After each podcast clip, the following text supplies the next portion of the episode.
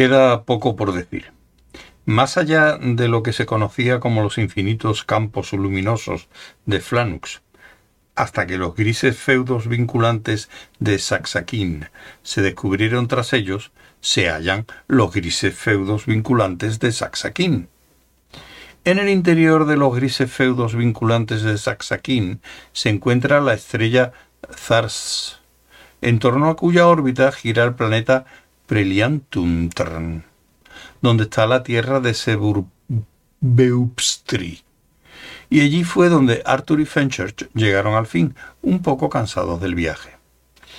Y en el país de Seburbeupstri llegaron a la gran llanura roja de Rars, que limita al sur con la sierra de Kuntulus Kasgarg, en cuyo extremo más apartado, según las últimas palabras de Prak, encontrarían el mensaje final de Dios a su creación, escrito en letras de nueve metros de altura. Según Prak, si es que la memoria de Arthur le hacía justicia, el lugar estaba guardado por el Lajestic Van Trachel de Lob, lo que, en cierto modo, resultó ser así. Era un hombrecillo con un extraño sombrero que les vendió una entrada. Sigan a la izquierda, por favor, sigan a la izquierda, les dijo, pasando deprisa delante de ellos con un pequeño scooter. Comprendieron que no eran los primeros en hollar aquel camino, pues el sendero que conducía a la izquierda de la gran llanura estaba muy gastado y salpicado de casetas. En una compraron una caja de dulces horneados en una cueva de la montaña alimentada por el fuego de las letras que formaban el mensaje final de Dios a su creación. En otra compraron unas postales. Las letras se habían oscurecido con un aerógrafo para no estropear la gran sorpresa, según se afirmaba en el reverso. ¿Sabe usted qué dice el mensaje? preguntaron a la marchita anciana de la caseta. Pues claro, grinó alegremente la anciana. No faltaba más.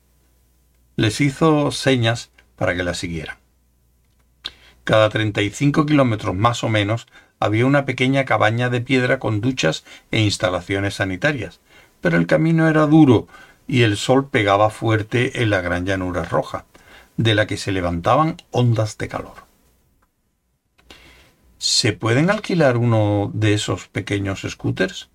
Preguntó Arthur en una de las casetas más grandes. Como la que tiene la Majestic Ventra lo que sea. Los scooters no son para los devotos, dijo la menuda señora que atendía el puesto de helados. Bueno, entonces muy fácil, repuso Fenchurch. Nosotros no somos muy devotos. Solo nos interesa ver en ese caso, deben dar la vuelta ahora, replicó severa la menuda señora. Cuando dudaron, les vendió un par de sombreros del mensaje final y una instantánea que les habían hecho estrechamente abrazados en la gran llanura roja de Rars. Bebieron unos refrescos a la sombra de la caseta y luego prosiguieron la penosa marcha bajo el sol.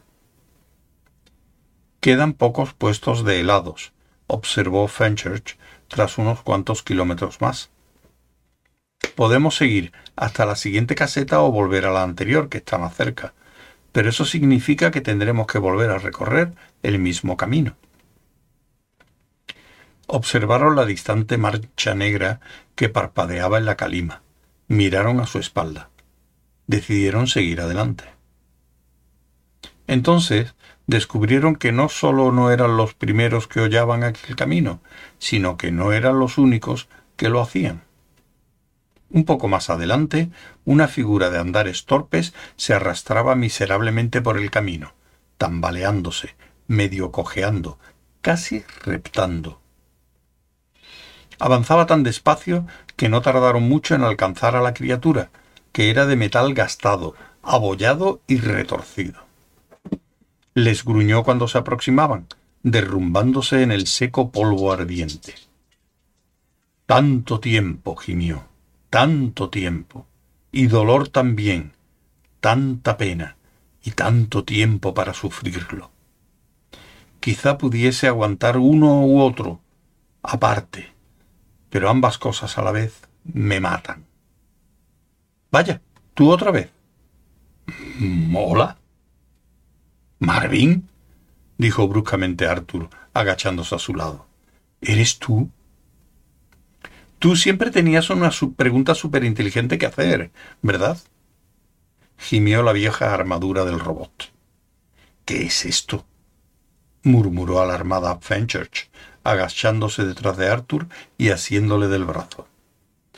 Es una especie de viejo amigo, contestó Arthur. ¿Yo? Amigo, graznó miserablemente el robot. La palabra se perdió en una especie de crujido y flecos de óxido cayeron de su boca. Tendrás que disculparme mientras intento recordar el significado de esa palabra. Mis bancos de memoria ya no son lo que eran, ¿sabes? Y toda palabra que cae en desuso durante algunos millones de años tiene que trasladarse al soporte auxiliar de memoria. Ah, ya viene. La baqueteada cabeza del robot se elevó un poco bruscamente, como si recordara. Mmm. Qué concepto tan extraño. Meditó un poco más. No, dijo al fin. Me parece que nunca me he topado con ninguno. Lo siento, en eso no puedo ayudarte. Se arañó patéticamente una rodilla en el polvo y luego trató de volverse, apoyándose en sus deteriorados codos. ¿Hay quizá algún último servicio que pueda prestarte? inquirió con una especie de hueco castañeteo. ¿Un trozo de papel que quisieras que recogiera por ti? ¿O quizá abrir una puerta?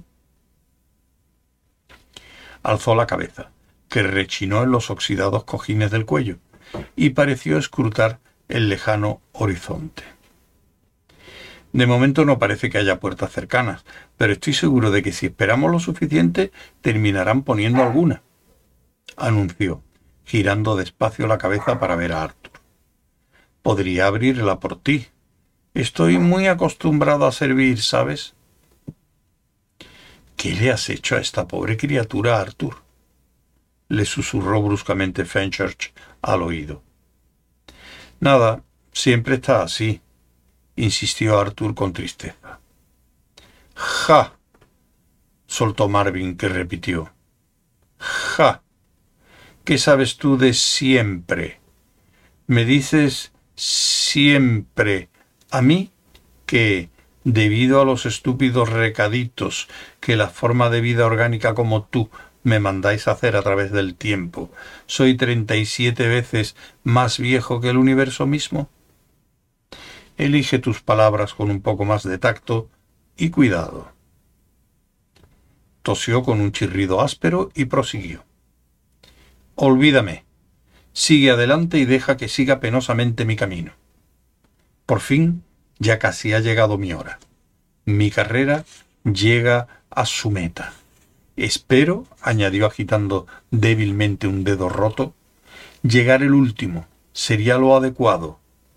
Aquí me tienes, con un cerebro del tamaño de... Entre los dos le incorporaron a pesar de sus débiles protestas e insultos. El metal estaba tan caliente que casi se quemaron los dedos, pero el robot pesaba sorprendentemente poco y renqueaba flácido entre sus brazos. Lo llevaron por el camino que se extendía a la izquierda de la gran llanura roja de Rars, hacia la sierra circular de Kentuluz Quadgar. Arthur pretendió dar explicaciones a Fenchurch, pero los dolientes desvaríos cibernéticos de Marvin se lo impidieron. Intentaron ver si en una de las casetas había alguna pieza de repuesto y aceite suavizante, pero Marvin se negó. Todo yo soy piezas de repuesto, repetía monótonamente. Dejadme en paz, gimió. Cada parte de mí, se lamentó, se ha reemplazado por lo menos cincuenta veces, salvo por un momento pareció animarse de manera casi imperceptible. Su cabeza oscilaba entre los dos con el esfuerzo que hacía por recordar. Al final dijo a Arthur, ¿Recuerdas la vez que me conociste? Me habían encomendado la extenuante tarea intelectual de subirte al puente. Te mencioné que me dolían terriblemente todos los diodos del lado izquierdo, y te dije que había pedido que me pusieran otros, pero nunca lo hicieron. Hizo una larga pausa antes de proseguir. Lo llevaban entre los dos, bajo el sol achicharrante que parecía que nunca iba a moverse, ni mucho menos a ponerse. A ver si adivinas qué partes de mí no se han reemplazado nunca. Desafió Marvin cuando consideró que la pausa ya había sido lo suficientemente embarazosa. Vamos, a ver si lo adivinas. Uf, añadió. Uf, uf, uf, uf. Finalmente llegaron a la última caseta, sentaron a Marvin entre los dos y descansaron a la sombra. Fenchurch compró unos gemelos para Russell con incrustaciones de, guijarros pulidos de la sierra de Kentuluth, Quadgar, recogido justo debajo de las letras de fuego en que estaba escrito el mensaje final de Dios a su creación. Arthur hojeó una pequeña hilera de folletos religiosos que había en el mostrador, breves meditaciones sobre el significado del mensaje. ¿Lista? preguntó a Fenchurch, que asintió. Levantaron a Marvin entre los dos. Rodearon el pie de la sierra de Kentulus Quadgar y a lo largo del pico de una montaña vieron el mensaje escrito con letras llameantes. Había un pequeño puesto de observación con una barandilla que cercaba la gran roca delantera, desde donde se divisaba un buen panorama. Había un pequeño telescopio de monedas para ver el mensaje con detalle, pero nadie lo utilizaba porque las letras ardían con el divino brillo de los cielos, y si se veían con un telescopio, dañaban gravemente la retina y el nervio óptico. Contemplaron maravillados el mensaje final de Dios y poco a poco, inefablemente, recibieron una inmensa sensación de paz y de absoluto y definitivo conocimiento. Sí, dijo Fenchurch, suspirando, era eso. Llevaban contemplándolo durante diez minutos enteros cuando se dieron cuenta de que Marvin, derrumbado entre sus hombros, tenía problemas. El robot ya no podía levantar la cabeza, no había leído el mensaje. Le incorporaron, pero se quejó de que sus circuitos de visión habían dejado de funcionar casi por completo. Encontraron una moneda y le ayudaron a llegar al telescopio. Se lamentó y les insultó, pero le ayudaron a ver las letras, una a una. La primera era una N, la segunda y la tercera una O y una S. Luego había un hueco. Después venían una E, una X, una C, una U y una S. Marvin hizo una pausa para descansar. Tras unos momentos prosiguió y leyó la A, la M, la O y la S. Las dos palabras siguientes eran por y todas. La última era más larga, y Marvin necesitó descansar de nuevo antes de enfrentarse con ella. Empezaba con L y seguía con A y S. A continuación venía M y O, seguidas de L y E, y luego una S. Tras una pausa final, Marvin hizo acopio de fuerzas para el último tramo. Leyó la T, la I, la A y por último la S, antes de derrumbarse otra vez en brazos de Arthur y Fenchurch. Creo, murmuró al fin, con una voz que le salía de su corroído y rechinante tórax, que esto me ha sentado muy bien. Las luces de sus ojos se apagaron definitivamente y por última vez, para siempre.